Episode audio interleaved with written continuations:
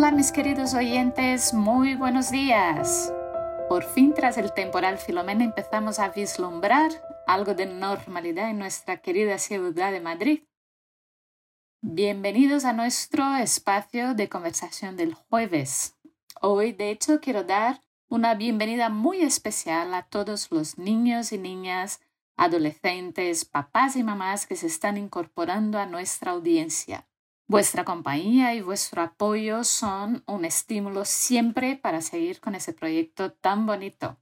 Desde que se publicaron en la revista Science el pasado 8 de enero los primeros datos sobre la vacuna de RNA mensajero en el tratamiento de la esclerosis múltiple, no hemos dejado de contestar a vuestras preguntas en cada una de las consultas que pasamos todos los días. Así que me ha parecido un gran tema para tratar hoy. Como todos sabéis, la esclerosis múltiple es una enfermedad autoinmune.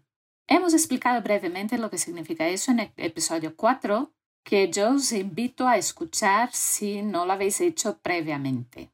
En líneas generales, significa que nuestro sistema inmunológico deja de funcionar correctamente y ataca tejidos y células sanas de nuestro propio cuerpo que en el caso de la esclerosis múltiple viene a ser la mielina que recubre las fibras nerviosas.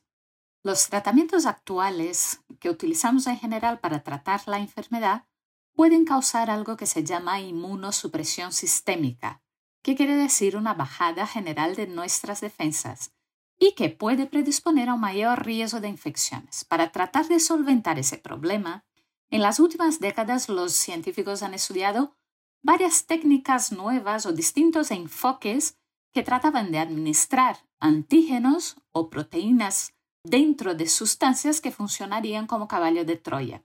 Esas sustancias pueden ser un DNA, nanopartículas, proteínas recombinantes, péptidos sintéticos o terapias celulares. El problema es que hasta ahora estas terapias habían sido poco o nada concluyentes.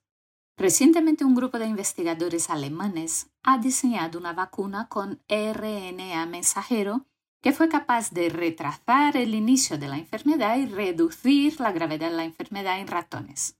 Esa noticia llega a llenado de esperanza a toda la comunidad afectada por la esclerosis múltiple, pero claro, requiere más cuantas explicaciones para evitar malos entendidos y falsas esperanzas.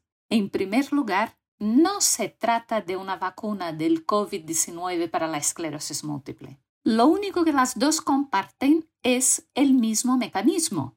El RNA se introduce en las células y las enseña a fabricar el antígeno que interesa. En el caso de coronavirus, una proteína del coronavirus. En el caso de la esclerosis múltiple, una proteína que genera la esclerosis múltiple. Por otra parte, la enfermedad que se produce de forma artificial en el ratón se llama encefalomielitis aguda experimental y no es idéntica a la esclerosis múltiple. El ratón tampoco tiene un funcionamiento de su pequeño organismo idéntico al funcionamiento humano. Y aproximadamente de cada 100 fármacos que se prueban en los ratones, uno llegará a funcionar con éxito en el ser humano.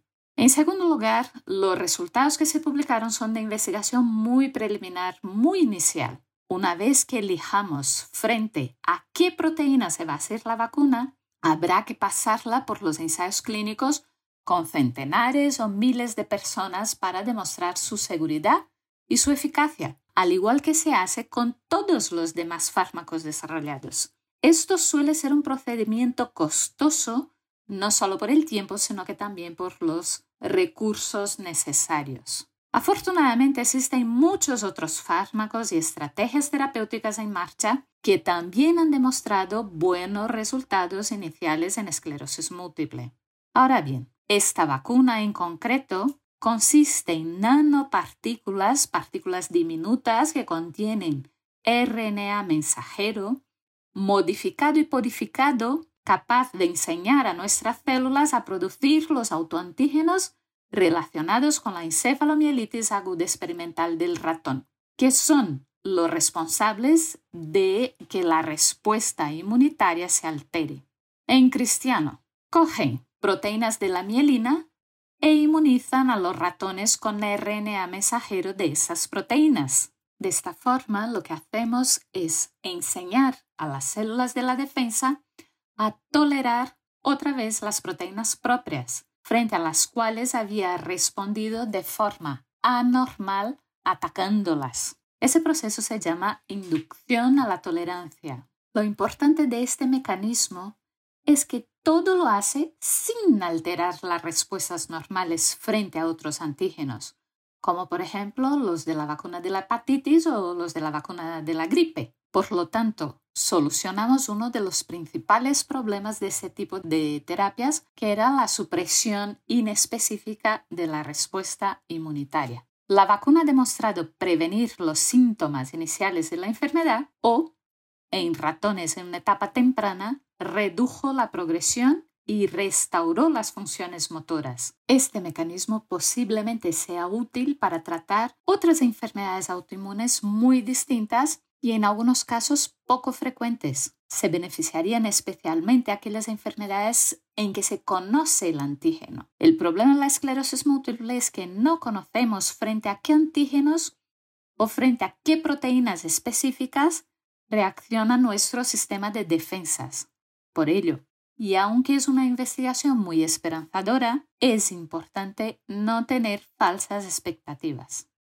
De verdad, espero que ese episodio te haya sido de utilidad, que haya resuelto parte de las dudas que ha generado la publicación de ese artículo. Muchísimas gracias por seguir ahí y hasta el jueves que viene.